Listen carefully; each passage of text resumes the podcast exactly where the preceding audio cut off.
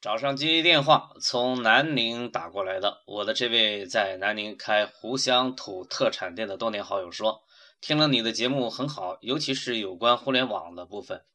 然后他话锋一转，接着说，只是线下有点跟不上你的思路与节奏了。我回答说，这正是这个大航海时代的特征。正如哥伦布当年从新大陆发回的消息一样，由于新鲜而让人难以琢磨、难以想象。其实说这个话的不光是他一个人，挺多的。光听不练，光说不练，都是理解的障碍。呃，想了解新生事物，自己出海，亲自来看吧。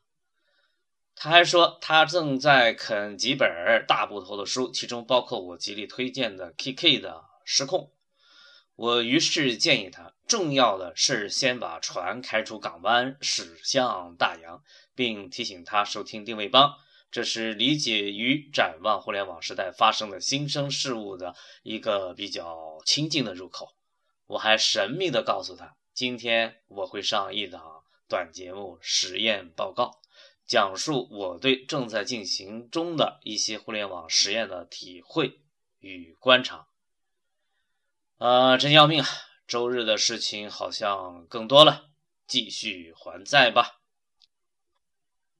第一，以定位帮电台为例，随着节目的推出，陆续收到淀粉反馈过来的信息，于是我就如此方便的知道了节目应该如何进行调整。相当于行驶的方向，由于有听众的反馈信号而变得越来越精准。如果我不是一位研究者，可能会习惯性的接受，而没有什么感觉。第二，这个结果与春上广播的刘正军讨论过，我们的结论是一致的。一个媒体，包括一个荔枝上的电台，定位越是小众，你的关注者越是稳定，社群的特征越是鲜明，并且。节目收听率随着人数的增长，转化率会呈下降的趋势。这也进一步说明了首批听众可能是更忠实的听众。反言之，节目更对这一批人的胃口。第三，由于主张的吸引而产生连接带来的朋友，远比我们想象中的重合度要高。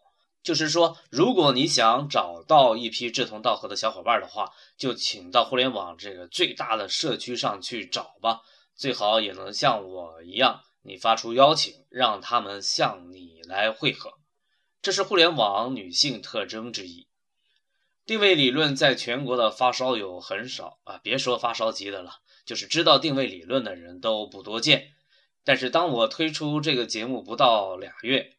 已经有不少的孤独的死磕之士与我产生了连接，接下来就要商量网络协作的事情了，这是非常自然的延伸。这就是我做定位帮这个自媒体最初的想法。我还想特别补充一下，结果比我想象的还要更加丰富，天天有新的发现。呃，不多说了，人民日报法则只讲三点：三三制原则。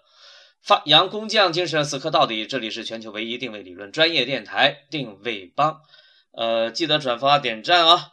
芒格在此感谢各位了。有继续要互动交流的，加我的 QQ 或微信，那样更方便更便捷。本期节目就到这儿吧，再会。